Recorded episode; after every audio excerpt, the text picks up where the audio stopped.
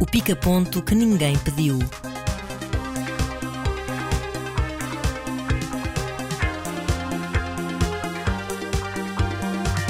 Neste pica-ponto temos os grandes vencedores dos prémios Sofia, um pequeno grande filme sobre o Chile de Pinochet, a série portuguesa Emília e o regresso mais de 30 anos depois de um festival de cinema a Santarém. Começamos com os grandes prémios da Academia Portuguesa de Cinema. Porquê grandes prémios? Porque tiveram grandes presenças na, na plateia, nomeadamente. Queres citar assim exemplos? Existiam dois rapazes que estavam bem lá para trás, isolados, porque, enfim, No não meio convém, glamour, não não é? convém misturar com a plebe.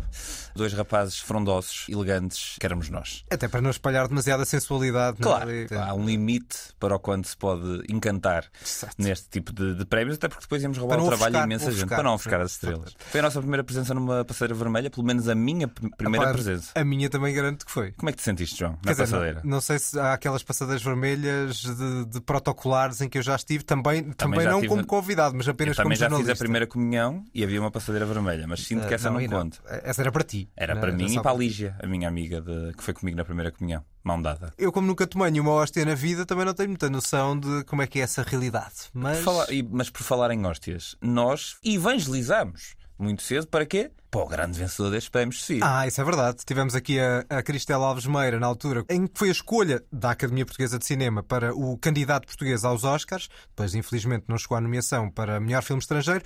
O que acabou por tornar este vencedor, o Alma Viva, venceu seis prémios, num vencedor ao mesmo tempo previsível, mas também curioso, porque a Cristela é uma espécie de outsider. Sim, sim, e isso, eh, mesmo em termos de movimentações que nós observamos na passeira vermelha, nota-se que há naturalmente grupos que se vão formando em meios ainda para mais tão pequenos e em, em zonas tão pequenas, e de repente a Cristel eh, e o próprio Alma Viva contava com colaborações que estavam um pouco fora do, digamos, do circuito normal. Exceto Não. a Ana Padrão. É a única. Sim, é Ana Padrão e, o- e o Rui Poças. Exatamente.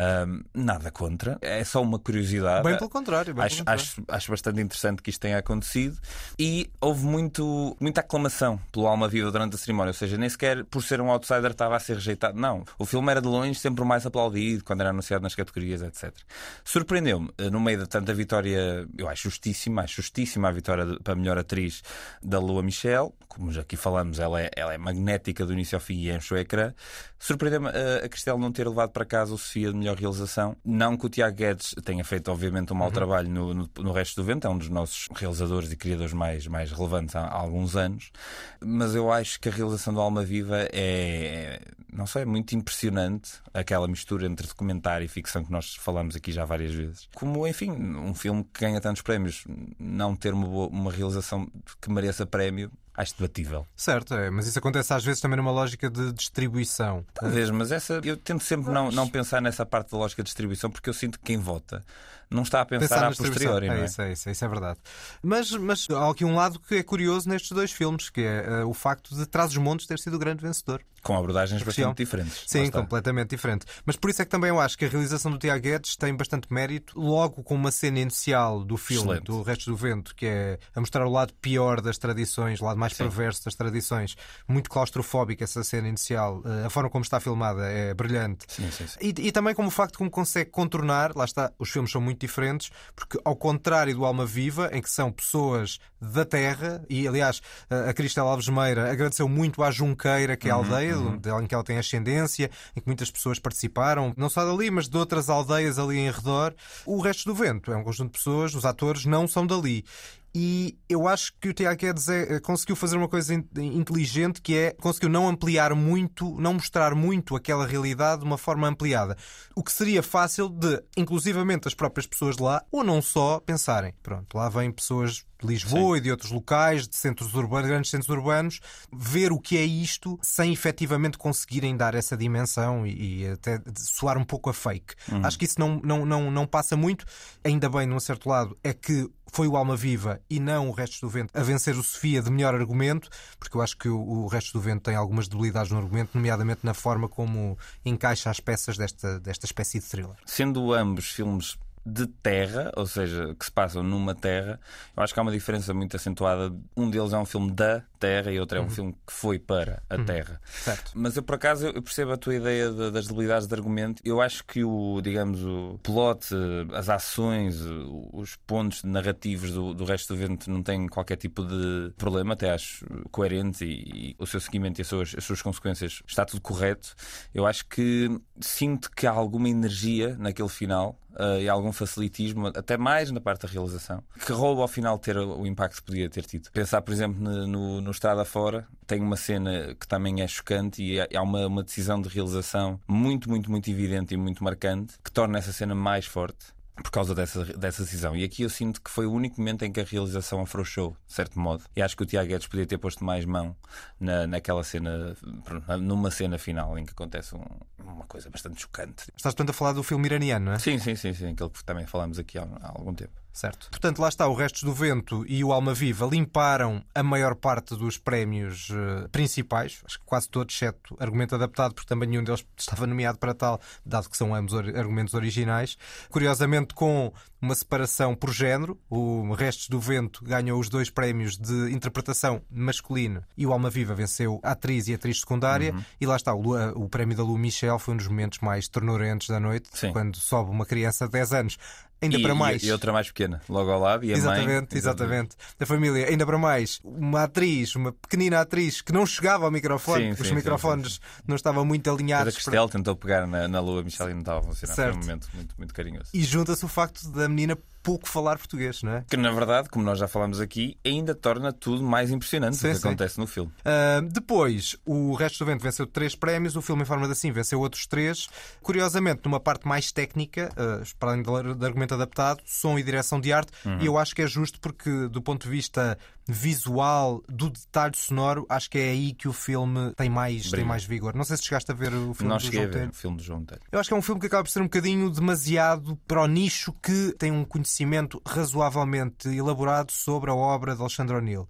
Quem não tem acaba por andar completamente perdido e sentir que está a haver um conjunto de episódios isolados em que não percebe grande coisa, que depois acaba até por culminar numa uma espécie de, de festa transe, de ressaca da pandemia. De resto, eu acho, lá está, é nessa parte técnica que o filme se destaca.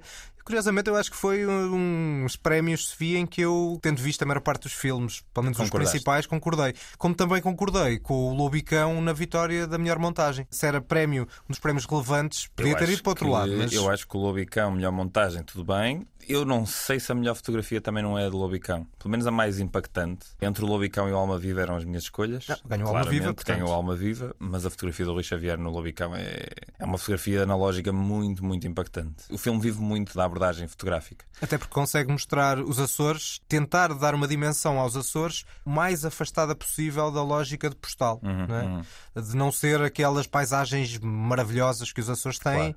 Mas mostrar um outro lado que a montagem eu acho também consegue fazer isso, que é pegar num conjunto de personagens e dar uma dimensão de personagens que estão à procura de uma libertação. As cenas de dança, Uhum, do mar, de, de movimento dos corpos, acho que são muito, muito magnéticas.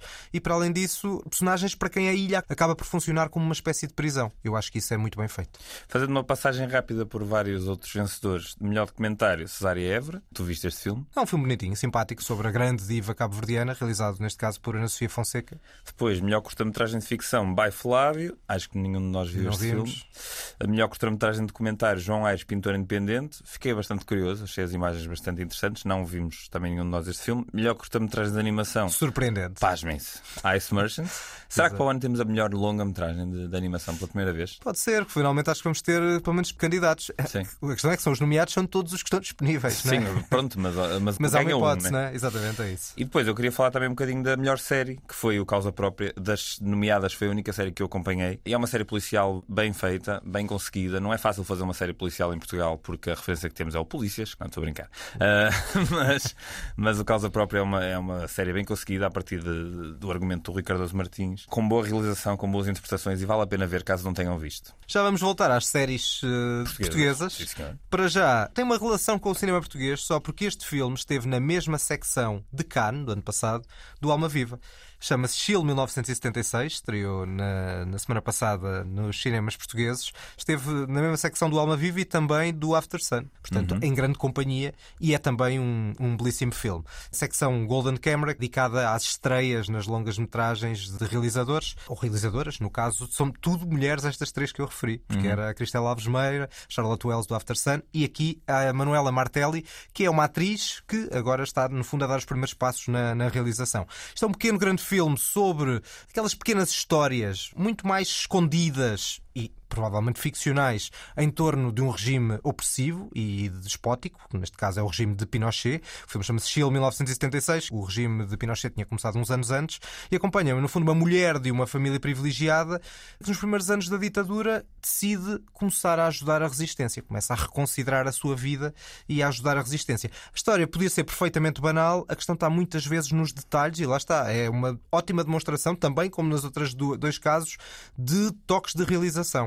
Em particular, como vamos encarnando o medo e a, e a, desconfiança nesta sociedade vigiada, obviamente ajuda muito ter uma atriz e um grande desempenho. A atriz chama-se Aline Kuppenheim, eu mal conhecia, tinha visto um filme com ela, em que ela já tinha um papel importante, mas aqui é, é outra coisa. E desde cedo nós vemos que há muito cinema. Vemos muito cinema desde uma cena inicial, como nós vemos uma detenção através de umas tintas, que depois vão fazer rima visual mais tarde de uma forma improvável, até a forma como sabemos de um pormenor do passado da nossa protagonista de um modo muito subliminar, e, e, também lá está, tudo isso ajuda muito a forma como é realizado, como é filmado o filme, até nos momentos em que os diálogos são mais fracos, mais formulaicos, a coisa ganha mais fulgor pela realização. E não sei se sabes que neste caso há um papel de destaque de algo que tem a ver com o teu país. Não sei, João, ainda não vi este filme. Elucida-me. Eu vou-te elucidar. Eu tenho uma belíssima banda sonora, cheia de sons eletrónicos e maquinais, que ajudam mesmo a criar tensão. Uma banda sonora muito invulgar, quase parece que estamos a ouvir krautrock uh, uhum. a acompanhar este filme. E a compositora chama-se Maria Portugal. Sim, senhor, João. É para isto que eu pago a taxa de audiovisual. Sim, senhor. Obrigado sendo por que, tudo. Sendo que eu, por acaso, dei o um toque castelhano ao meu sotaque. Sim, também, uh, Maria Portugal. Mas ela é brasileira. Ah, lá está. Mas pronto. O azimuth de João Portugal.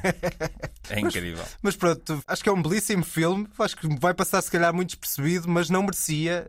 É curioso. Falei do Alma Viva, falei do After Sun, falei deste agora, deste Chile 1976. E o vencedor dessa secção, War Pony, das realizadoras norte-americanas Gina Gamble e Riley Keough, não estreou em Portugal, mas fiquei com muita curiosidade de ver o vencedor perante claro. a matéria-prima que aqui estava. Que, é que está, o que é que será o, o vencedor? Bom, vamos voltar agora às séries portuguesas. Séries portuguesas e continuamos com realizadoras. Nós, nós hoje estamos a é falar é sobre cinema feito no feminino, Exato. que muito destaque merece. O filme que tu falaste é feito por uma mulher, o Alma Viva é feito por uma mulher e o Emília, série da RTP, que está agora disponível e completa no RTP Play, é realizado por Filipa Amaro, realizado e, e escrito. É uma série muito clássica na sua concepção, ou seja, não estamos a ver necessariamente uma história que nunca tínhamos visto antes. É uma bailarina, uma rapariga que a dada altura deixou de seguir o seu sonho de ser bailarina, até que mais tarde tenta reacender, digamos assim, a chama do bailado e da arte.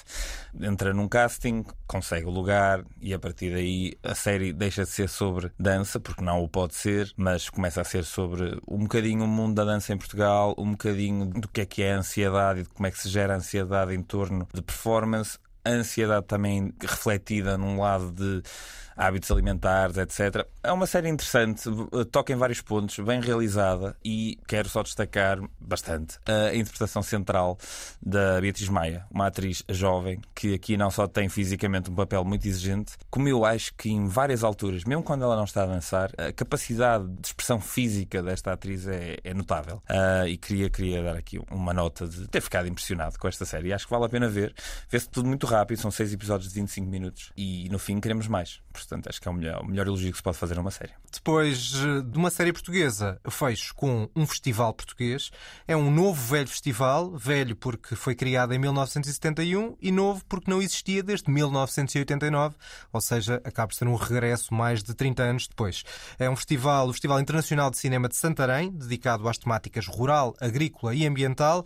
Arrancou ontem, vai até domingo, portanto é sempre de salientar quando há novos festivais. Neste caso, não é um novo, mas é um regresso de um festival com alguma história que existiu durante duas décadas e que agora regressa. E é bom quando o cinema se espalha, não, não se foca só a Lisboa, Porto, Coimbra e pouco mais, mas se espalha por outras cidades, e é, e é o caso de, de, Santarém.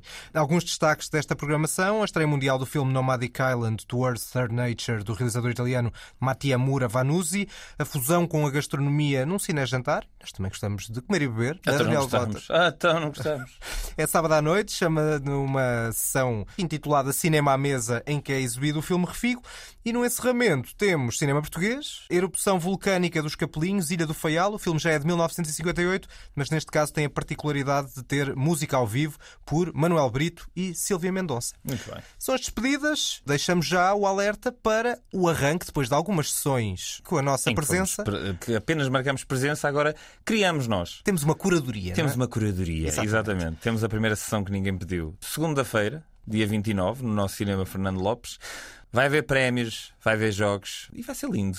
E com que filme? Com o adorado pelo nosso João Turgal, Il Postino o carteiro de Pablo Neruda, que eu ainda não vi e vou-me guardar para segunda-feira ver. Eu acho que sim. Portanto, há uma possibilidade ser... de eu odiar o filme. Acho improvável. E a seguir temos um tete a tete. Acho que é mais provável ir depois para a apresentação, em que vamos ter. Lá está. está lavado em lágrimas. Vamos fazer uma lista em direto, em que agora vocês vão poder participar na Adivinhar, aquele jogo em que o Mota habitualmente é bem mais forte do que eu, que é, é adivinhar possível. os filmes. Desta vez não vou entrar no jogo. Você, exatamente. Vocês vão poder adivinhar e ganhar prémios. Eu acho é que tu vais estar no início dessa apresentação em lágrimas. Vai ser até um pouco insólito, não é? Eu não tenho problema em chorar chorar em frente a uma plateia cheia. Exato. O nosso objetivo... Mas tem que estar cheia, senão não choro. O nosso objetivo a seguir, depois da emoção, é na segunda sessão que ninguém pediu ter uma coisa diametralmente oposta, que seja em que sim, possamos sim, sim, criar algumas gargalhadas. A ideia é que estes filmes sejam provenientes das listas que nós fizemos ao longo Dos destes episódios. episódios. São de facto as despedidas. Voltamos com um episódio regular na próxima semana, com Oscars, mas também com uma efeméride. É o nosso episódio 50 e vamos ter algumas surpresas. Até para a semana. Até para a semana.